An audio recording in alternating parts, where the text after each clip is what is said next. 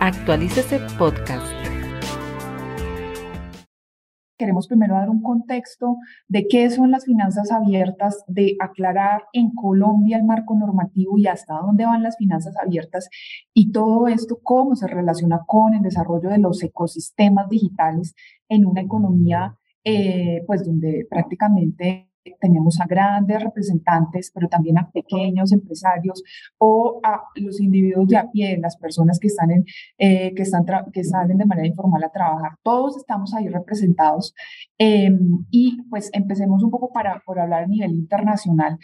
que, digamos, por qué esto empieza, qué son las finanzas abiertas, que es un concepto, tiene un nombre muy sencillo, pero eh, la verdad sí tiene muchos, muchas características y muchos temas ya un poco más técnicos. Eh, todo empieza por eh, los avances tecnológicos que tenemos en cuanto al manejo de grandes volúmenes de datos, de procesamiento de de transacciones eh, históricas uno a uno eh, a partir de la información que está siendo registrada en las transacciones digitales de los consumidores. Y cuando aquí hablamos de consumidores, hablamos en un sentido amplio, ¿sí? Pequeños empresarios o, personas como la mamá, como el papá, eh, cualquiera. y específicamente, cuando vemos cómo a nivel mundial esto se ha desarrollado, vemos que el, precursor, digamos, de, de, estos modelos de finanzas abiertas es el Reino Unido. Ellos eh, desde 2015 empiezan a trabajar en una política pública que específicamente dice la información es de los consumidores y en ese sentido el consumidor decide a quién se la comparte, eh, para qué se la comparte específicamente es un poco desvirtuar lo que en el argot popular se llama o lo que se comprende como que hay veces hay empresas que creen que dicen, porque yo tengo clientes, entonces los datos son míos. No, resulta que aquí cambiamos totalmente ese paradigma y lo que vamos a decir en los datos son de los consumidores y lo que debe hacer una jurisdicción eh, que quiera promover esa competencia, ofrecer productos más innovadores para al servicio de los ciudadanos o empresas es eh, definir cuáles son los canales de comunicación. Esa información que es tan importante, por ejemplo, el número de operaciones que hacemos de pagos digitales, eh, el número de o los montos, así mismo como eh, el ingreso mensual que recibimos, toda esa información es tan importante y si yo autorizo como consumidor, un tercero lo podría usar para qué? Para conocer un poco mejor mis hábitos. Y ese es el gran valor de toda esta, de, todos estos, de toda esta infraestructura.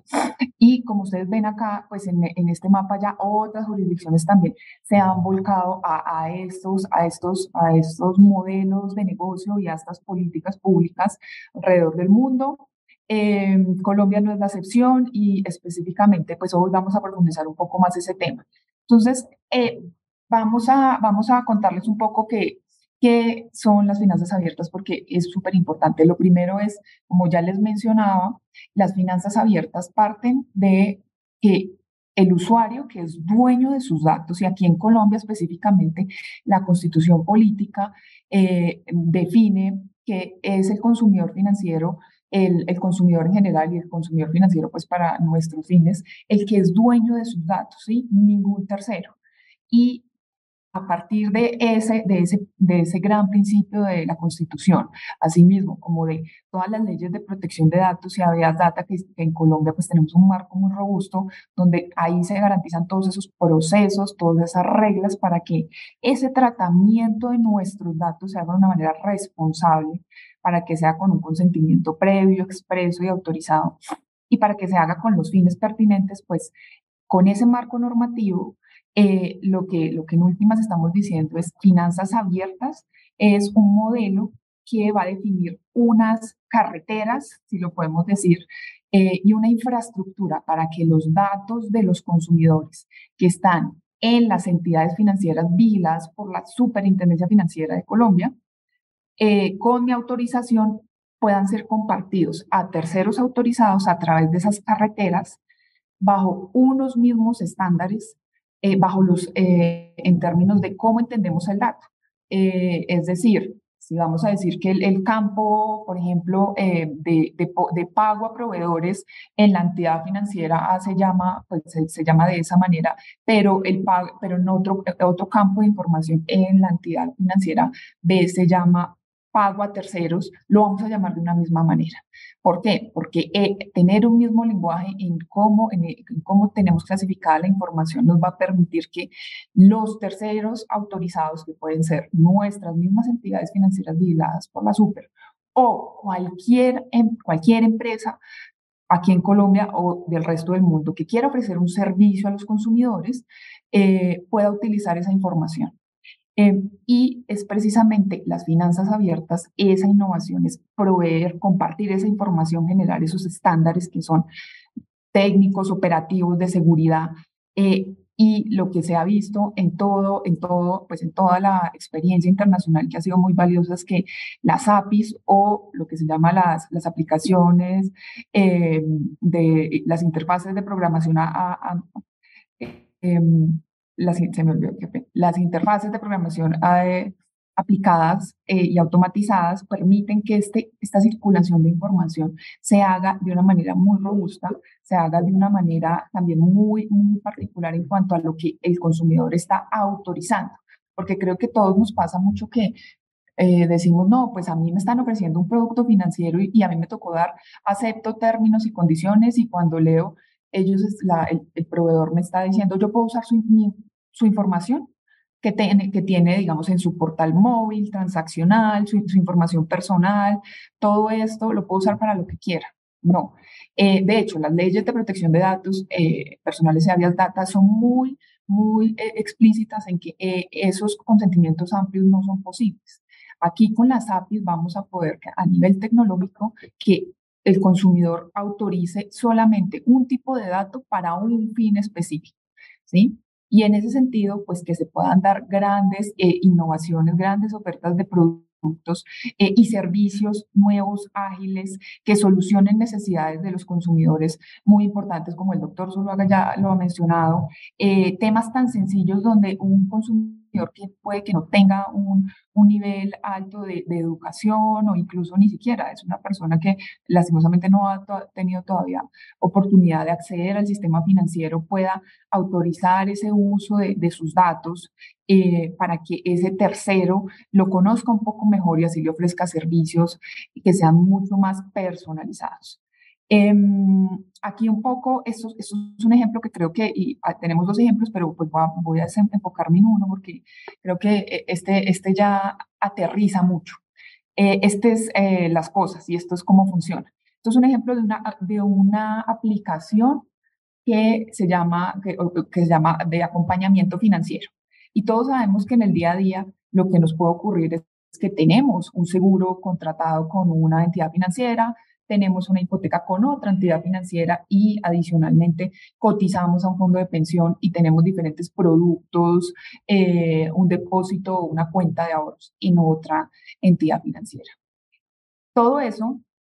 con lo que la superintendencia va a definir en, en lo que llamamos los estándares, eh, lo que nos va a permitir es que con mi consentimiento, un proveedor que quiera desarrollar esta solución pueda consumir mis datos en cada una de esas entidades financieras a través de las APIs, eh, a través eh, de diferentes, digamos, reglas que ya un poco ahorita lo vamos a profundizar. Y esa aplicación selecciona toda mi información y también a partir de, de, preguntas que me puede hacer sobre eh, Ana María, por ejemplo, usted a, corto plazo, en dos, tres años, ¿cuáles son sus metas? ¿Usted quiere eh, aumentar el pago de su hipoteca o usted quiere pedir un crédito adicional que le permita de pronto eh, estudiar cuando, y, le vamos, digamos, como metiendo un poco más de información. Eh, y la aplicación lo que le va a poder, poder dar es un asesoramiento y más bien es un acompañamiento un poco más ágil, dinámico, que entonces va a ser mucho más sencillo y vamos a pasar de incluso temas en que no sabemos qué hacer o muchas personas eh, o muchas pequeñas empresas que pueden tener este mismo tipo de productos eh, los tengan en un solo paquete, ¿sí? Con, y de nuevo, y ustedes van a escuchar mucho hoy hablando del consentimiento. Esto es súper importante. Estas reglas en ningún momento le están diciendo, y para que los consumidores, para que las empresas, para que todos los ciudadanos quedemos muy tranquilos, en ningún momento estamos diciendo aquí la superintendencia financiera va a centralizar datos o aquí los mis datos que están en las entidades financieras se van a abrir y todo el mundo los va a poder ver para nada. Estamos de nuevo definiendo son esos canales.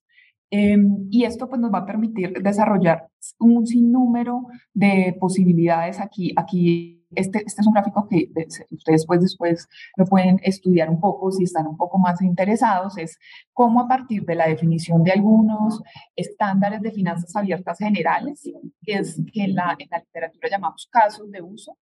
eh, se pueden desarrollar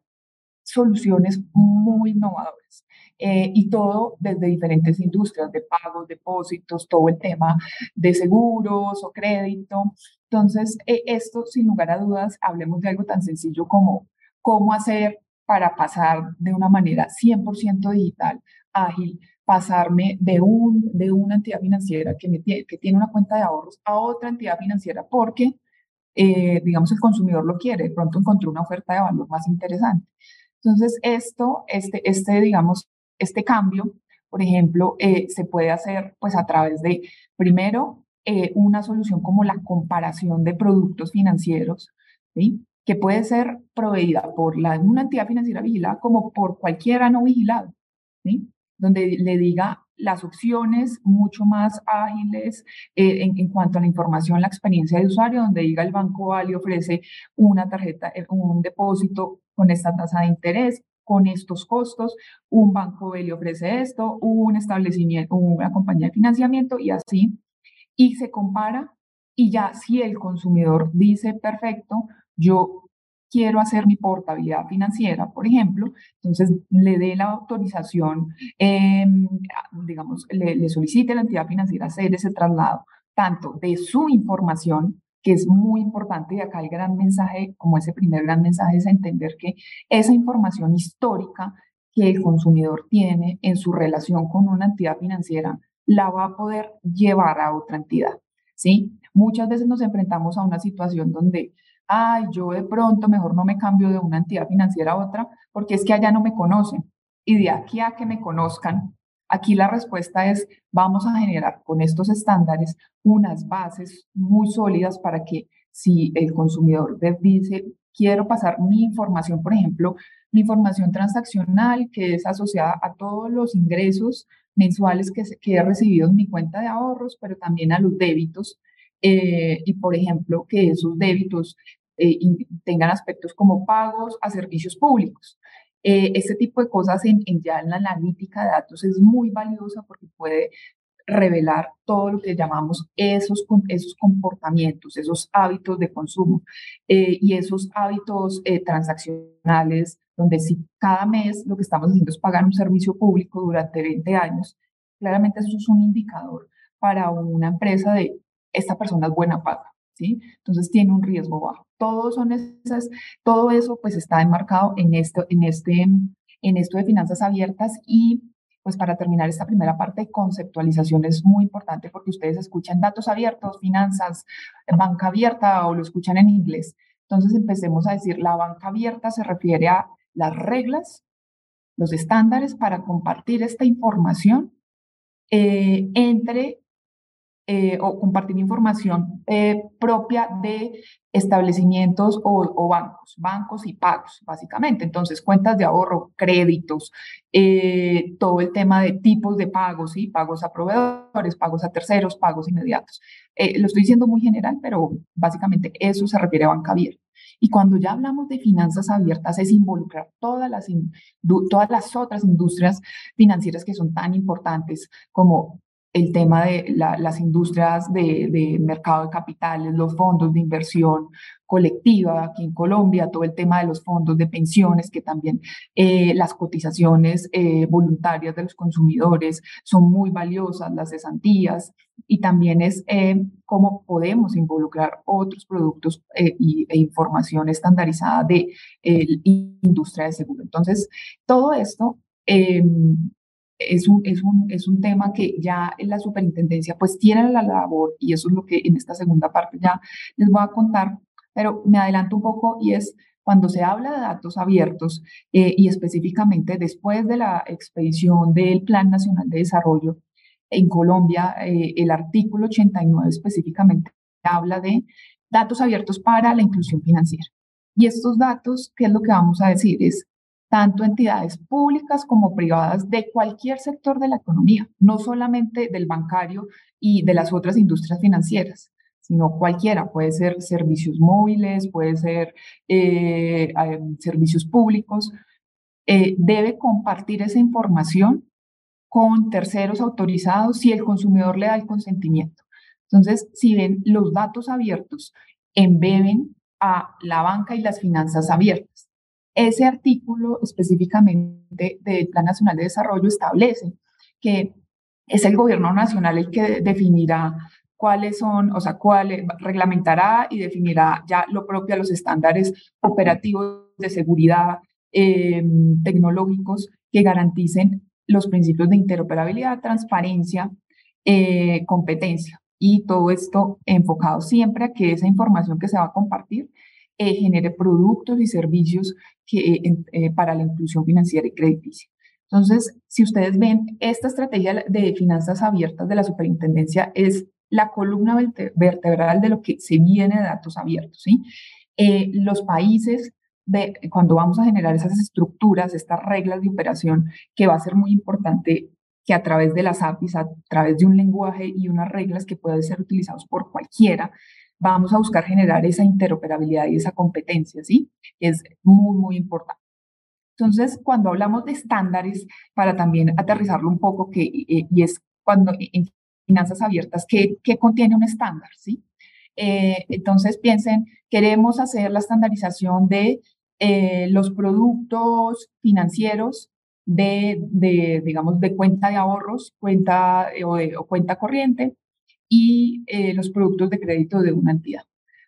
En, en, esto, digamos, en, en, estos modelos, pues esto debe incluir primero una cosa que se llama diccionario de datos, que a ustedes les va a empezar a sonar mucho. Esto no es más que todos nos ponemos de acuerdo, una, o sea, todos vamos a llamar una variable de la misma manera. El campo, la extensión, todo eso es súper importante, porque ¿qué pasa ahorita en Colombia y en los diferentes ecosistemas digitales? Porque muchos van a decir, ah, pero yo, por ejemplo, tengo una aplicación que, que me permite traer información de mi entidad financiera A y de pronto de otra entidad. Claro, eso pasa. Pero ¿qué tuvo que hacer esa aplicación? Hacer un acuerdo bilateral con cada una de esas entidades para definir un estándar. Eh, y eso para una economía pues no es eficiente, es un costo muy alto. Aquí lo que al definir como país un estándar eh, estamos generando una, digamos, una cancha de juego nivelada en que todos vamos a utilizar estas reglas, eh, vamos a operar de esta forma y ya no hay esas negociaciones bilaterales, donde claramente lo que ocurre muchas veces es cuando hay una empresa que, digamos, tiene los datos de los consumidores y tiene mucho poder de mercado, de pronto tiene mucho capital, ya tiene muchos desarrollos eh, en términos de tecnológicos de innovación. Cuando viene una pequeña empresa, un emprendedor, eh, una entidad fintech no vigilada por la superintendencia o una misma entidad vigilada por la superintendencia, pero que es pequeña, pues no tiene un gran poder de negociación en cuanto a cuál es el estándar, ¿sí? O no tiene todavía ese conocimiento. Entonces, a eso se refiere el diccionario de datos. Lo segundo, los eh, lineamientos de arquitectura. Esto suena muy complejo, pero esto simplemente son qué tipo de, de APIs, ¿sí? cuáles son los mecanismos, qué tipo de lenguaje eh, eh, se va a utilizar para transmitir la información. Eso es la arquitectura. Y lo tercero son los lineamientos de seguridad. ¿sí? Y es todo esto, todos este diccionario y, esta, y, esta, y estas reglas cuáles son los elementos mínimos que las entidades financieras vigiladas eh, deben cumplir y esos terceros receptores de datos que van a venir a conectarse a las entidades vigiladas que tienen, llamémoslo así, custodiados los datos de los consumidores. Eh, y, voy a, digamos, hacer un ejemplo muy, sencillo, pero creo que es muy valioso. Piensen en esto como cuando eh, estábamos en la colonización antioqueña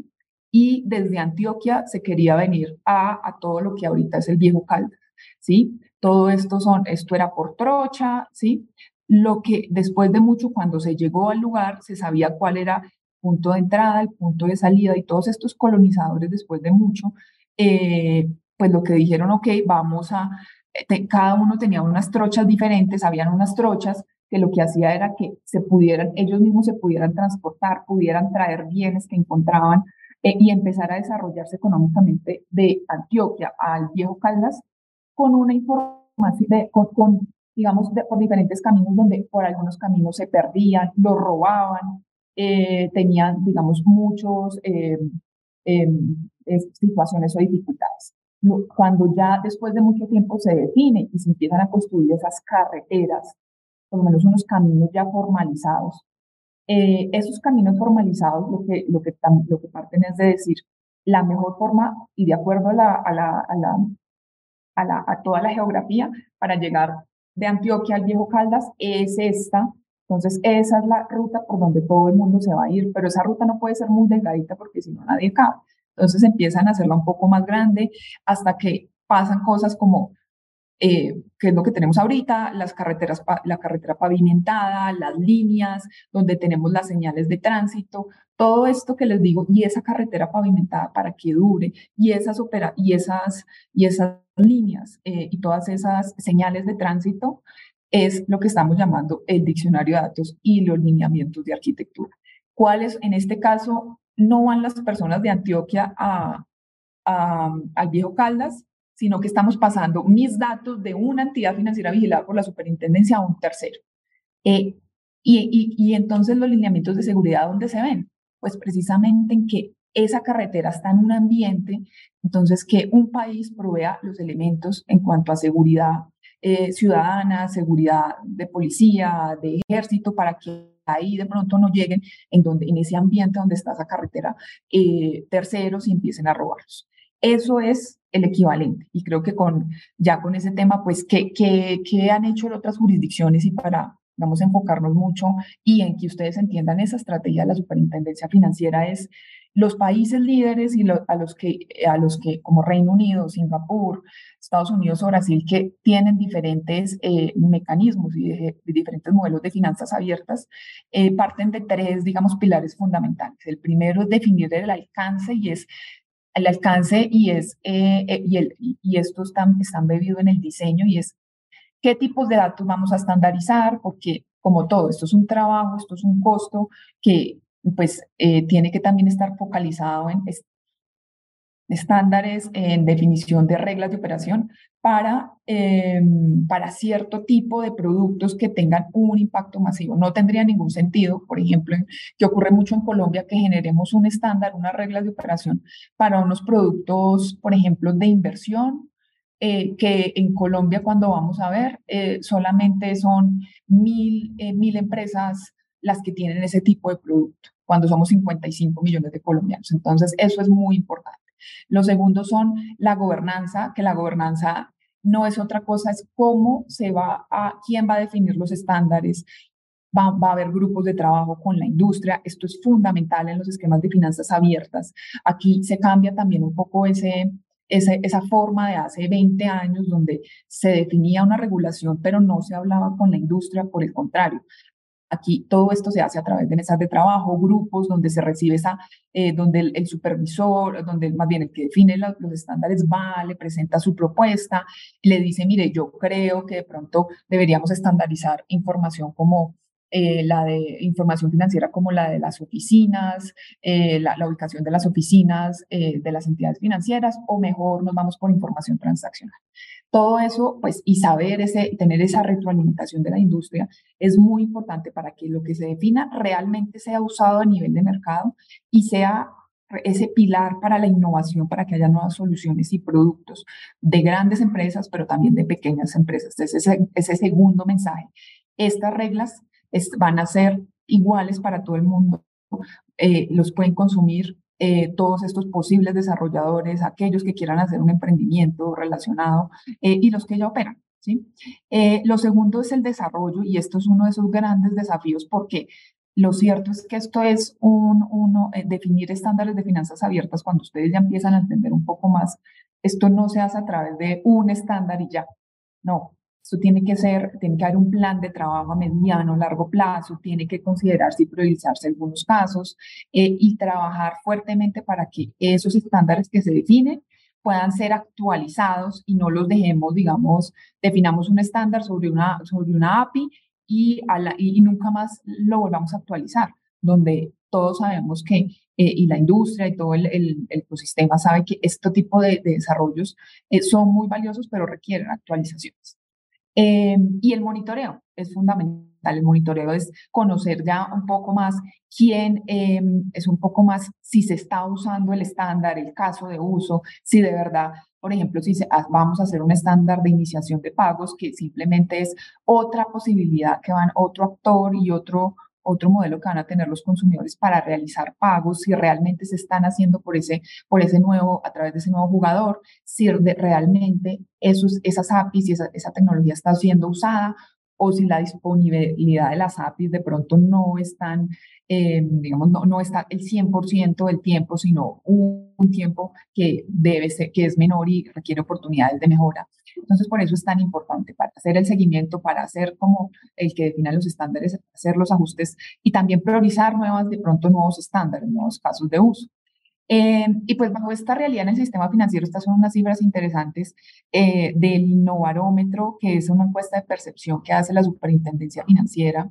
de Colombia cada dos, tres años. Eh, específicamente dentro de poco, el segundo semestre, vamos a estaremos esperando eh, compartir la tercera, empezar a recolectar una tercera medición. Esto, esta, esta, encuesta nos permite eh, conocer el grado de desarrollo de innovación de tanto entidades financieras vigiladas como por nosotros, como no vigilados, pero que estén en el ecosistema financiero que estén ofreciendo soluciones fintech no vigiladas, por ejemplo, créditos con recursos propios, que sean eh, desarrolladores tecnológicos que van a ofrecer, por ejemplo, los servicios de comparación de productos financieros, de acompañamiento. Y aquí lo relevante de esto es que en, en la última medición que fue en 2021, destacamos como un 38% de nuestras entidades vigiladas ya tenían alianzas bilaterales para compartir esos datos de los consumidores con su autorización previa y con un estándar que bilateralmente se había definido. Un, 28% por su parte ya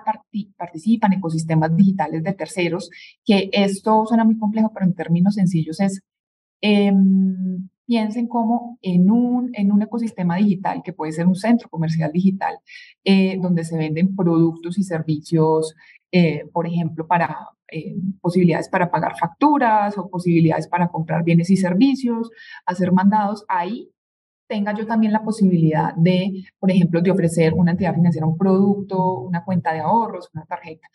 Esto es, digamos, o uno de los tantos ejemplos que, que, ya las entidades financieras y las fintech están desarrollando o incluso liderar ecosistemas. Y liderar ecosistemas es montar plataformas como lo que se conoce comúnmente como los marketplaces o estos centros comerciales digitales, eh, que además de poder comprar eh, productos eh, celulares o poder comprar eh, etiquetes de viaje, pues ahí mismo va a tener, tiene una opción financiera para, para hacer los pagos, para de pronto acceder a un seguro de estos servicios. Entonces, con este contexto, pues el decreto 1297 de la del Ministerio de Hacienda de, de, Colombia, que fue expedido en el año pasado, en julio específicamente, es un decreto que es, que, que, es conjunto eh, y, hablamos conjunto en qué sentido. Se definen eh, las normas generales de finanzas abiertas y adicionalmente otras instrucciones que son muy importantes y acá es relevante hacer la claridad en cuanto a los ecosistemas digitales se complementan algunas instrucciones en cuanto a los temas de corresponsabilidad digital y móvil de las entidades financieras y adicionalmente se dan eh, la posibilidad para que las mismas entidades financieras puedan hacer la comercialización de tecnología e infraestructura financiera digital. Entonces, finanzas abiertas, ¿qué es? Es esa posibilidad expresa que deja ese decreto 1297 en Colombia para que las mismas entidades financieras puedan hacer el tratamiento de los datos de los consumidores eh, y el tratamiento con su consentimiento previo y asimismo eh, se definan unos estándares, ¿sí? los estándares de, y, digamos, los mecanismos para hacer seguimiento al grado de implementación de esta arquitectura de finanzas abiertas es ese elemento innovador de las finanzas, de, de, todo este, digamos, modelo de negocio, de todo este esquema, ¿sí? Eh, em, y pues ese tratamiento de datos personales, como lo mencioné en un principio, pues se basa es en las leyes de protección de datos y la vía data. Entonces, eh, ¿por qué, digamos, el, el, Ministerio de Hacienda y cuando uno revisa el, documento técnico, eh, que es un estudio muy, muy juicioso de este decreto, eh, em, expide este, este, este, esta norma y tiene en cuenta estos, digamos, estos dos grandes bloques, las finanzas abiertas y unas reglas particulares de ecosistemas digitales, porque es muy valioso y ustedes saben que cuando, si, si yo autorizo que mis datos sean tratados por ese tercero para que me ofrezca un comparador de productos, para que de pronto me inicie un pago o me ayude con la portabilidad financiera, esta, esta, este servicio o esta solución está en un ecosistema financiero, en un ecosistema digital en realidad, donde hay transacciones financieras y no financieras. Entonces, estas son reglas adicionales eh, de comercialización de tecnología que también le da la posibilidad a las entidades financieras que han hecho grandes inversiones o, que tienen o que, que tienen una expertise importante con algún software eh, en cuanto a temas de, digamos, de core bancario, de, de, de, o de desarrollo, digamos, de un scoring alternativo que también puedan comercializar eso de una manera responsable. Em, y pues las, eh, como pues todo este, este gran marco, pues precisamente y ya la superintendencia en sus instrucciones eh, y en su hoja de ruta que fue lanzada oficialmente el pasado 2 de junio em, aquí en Bogotá, eh, Colombia, pues lo que dice es lo que buscamos con estas instrucciones particulares y con los estándares y las actividades que vamos a realizar es básicamente empoderar a sus consumidores y emprendedores en el manejo de sus datos, en esa toma de decisiones informadas, ¿sí? Aquí lo que se va a propender es que un consumidor y esos datos que se van, si ustedes lo ven, se están volviendo otro activo que las entidades financieras tienen de los consumidores, puedan ser mm, compartidos de una manera responsable, que se le revele adecuadamente la información al consumidor en aspectos tan importantes como a quién le compartí la información, eh, cuál es el periodo, digamos, de, de compartir de cuando compartimos de esa, de esa digamos, autorización eh, y que se vuelva como, como, como lo, incluso lo vemos en países como el Reino Unido o en Singapur eh, y ya algunas soluciones en Brasil que este es como nuestro, son nuestros derroteros eh, y nuestros ejemplos a seguir que cuando un consumidor entra a su aplicación móvil o a su aplicación web tenga la posibilidad y diga yo tengo aquí mi cuenta de ahorro y tengo mi dinero mi ingreso mensual, de pronto aquí tengo mis certificados tributarios y adicionalmente puedo tener un módulo que me que diga gestión de datos. ¿Y esto qué quiere decir? Eh, mis datos transaccionales de mi cuenta con quién han sido compartidos, ¿sí? De pronto ya aquí ya no los quiero compartir o otro tipo de desarrollos o soluciones em, que puedan ser, digamos, que, que hayan sido desarrolladas por esa misma entidad financiera con un aliado, lo que sea. Y pues todo esto pues eh, eh, eh, permitirá sin duda desarrollar ofertas de valor diferenciadas para los consumidores que ya están, para los consumidores financieros, em, pero también para aquellos, y este es el gran foco, este es el gran foco para aquellas población que todavía no ha podido acceder al sistema financiero ¿Por qué? Porque no lo conocen. Entonces, al poder compartir esta información, ofrecer alternativas, eh, sin duda, pues vamos a buscar que esos no bancarizados o que esos subbancarizados puedan ingresar. Todo esto en el marco de la interoperabilidad, la competencia y la seguridad. Entonces, esta estrategia de finanzas, pues eh, ya para, digamos, un poco finalizar, es parte de cuatro objetivos estratégicos que son súper importantes y, y, siguiendo esas buenas prácticas internacionales. Es definir qué tipo, cuál es el alcance, cuáles van a ser nuestras fases de implementación como superintendencia, cuáles son los elementos de gobernanza y es cómo vamos a operar básicamente quién expide las normas, quién de pronto convoca las mesas de trabajo, eh, cómo, cómo vamos a, trabajar en estos esquemas de co-creación con la industria, eh, con otras autoridades, que también es muy valioso. El siguiente objetivo es definir esos estándares siguiendo las buenas prácticas internacionales, entendiendo que buscamos cumplir y buscamos garantizar los principios de interoperabilidad y seguridad en Colombia y el seguimiento cómo vamos desarrollando esa implementación. Em, aquí, y es muy importante contarles entonces, en cuanto al alcance ese primer objetivo. La superintendencia financiera pues, ha definido tres grandes fases de implementación y, y de manera también muy, muy digámoslo, pues muy juiciosa eh, y con grandes retos en cuanto a entender estas estos modelos tan técnicos, tomar decisiones de, de hacia dónde va la superintendencia en su primera fase, pues las actividades propias y lo que se ha trabajado es eh, de parte de todo un equipo interdisciplinario de la superintendencia de, las, eh, de, todo el, de todo el área innovación, de analítica, de regulación, pero también de las áreas de supervisión de las entidades financieras que tienen que entender esto, porque sus,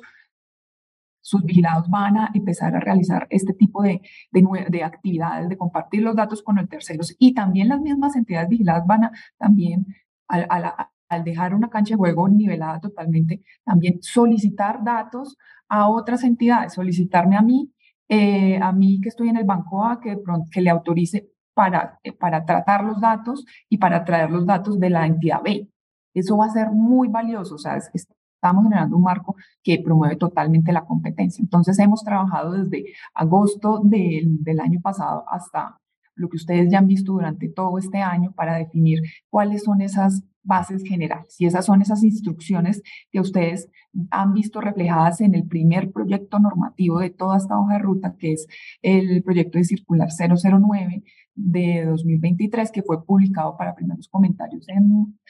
a finales de mayo. Y eh, la semana pasada precisamente se hizo la publicación a segundos comentarios. Entonces, esos comentarios han sido muy valiosos eh, de toda la industria em, y todo este trabajo muy importante lo hemos venido haciendo de la mano de, de, de diferentes mesas de trabajo con, donde hemos invitado tanto a participantes y para que ustedes sepan, aquí hemos tenido,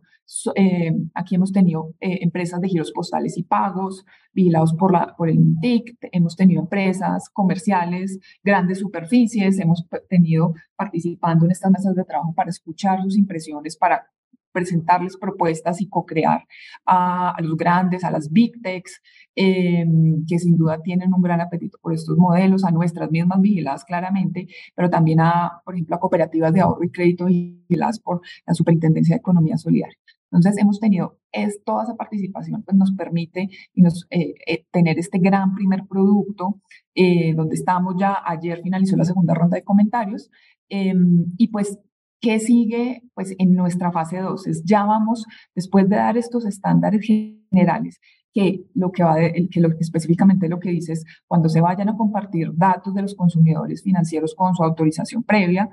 eh, las tecnologías, los estándares tecnológicos, lo, que tiene que cumplir y en términos de seguridad son estos, son estos elementos mínimos, ¿sí? Eh, asimismo, una regla, hay unas reglas donde buscamos que esos terceros que pueden venir a, digamos, a consumir los datos de los consumidores con su autorización previa, pues cumplan unos altos estándares, porque, de nuevo, en, este momento, la, las entidades financieras tienen a cargo y están cuidando nuestros datos, no se le puede dar a cualquiera. Entonces, eso también, eso también busca que el esquema del modelo sea total digamos, o implemente altos estándares de seguridad. Vamos en fase 2 y en fase, en fase 2 a, impartir ya definición de un primer caso de uso que es muy valioso, que es la iniciación de pagos. Esto lo que va a permitir es que vayan más opciones para los consumidores a la hora de, de hacer un pago digital o hacer un pago, digamos, presencial con mecanismos digitales eh, y que esa competencia contribuya a una reducción eh, de costos y adicionalmente ya y, eh, trabajar en esas primeras instrucciones relacionadas en cómo le vamos a hacer seguimiento a esto, al, grado de implementaciones, qué indicadores deben compartir con la superintendencia financiera, los actores de finanzas abiertas, eh, para poder conocer eh, el grado de avance, para poder focalizar actividades a futuro. Y en una fase 3, donde precisamente que ya esta fase 3 iría hacia 2000, el, el segundo semestre de 2020, y el primer semestre de 2025 nos vamos a focalizar en definir unos estándares y la tecnología para que nos permita desarrollar eh, la portabilidad financiera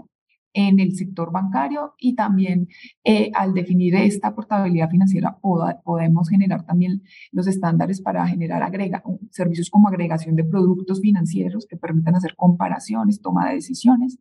y eh, después ir un poco más allá y es ir al mercado de capitales eh, con estándares propios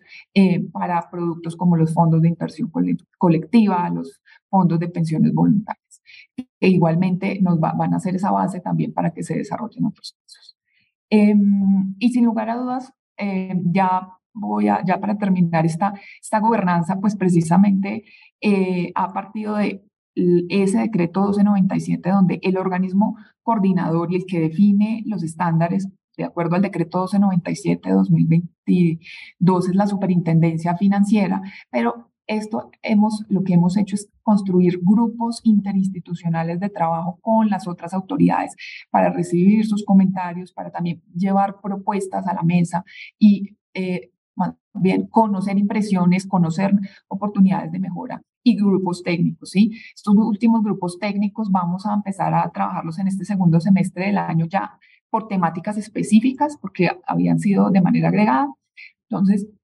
eh, pues todo esto pues, sin lugar a dudas, eh, pues van a contribuir a que generemos ya estos estándares ya muy particulares en cuanto ya a esta última parte de casos de usos priorizados que, que toma mucho tiempo, que de pronto cuando alguien eh, eh, apenas lo, lo, coge, coge la información o entiende de, de una, de, de, primer, de primerazo, de pronto dice, oiga, sí, de pronto se están tomando mucho tiempo. Eh, y la verdad es que cuando vemos las experiencias internacionales, cuando la superintendencia ha conocido, se ha sentado con, con las autoridades de Brasil, del Reino Unido, de, de Singapur, eh, de, del mismo Arabia Saudita que sacó ahorita sus estándares eh, y de los desarrolladores privados que hacen este tipo de tecnología, o sea, que proveen estas soluciones a, a las autoridades, pues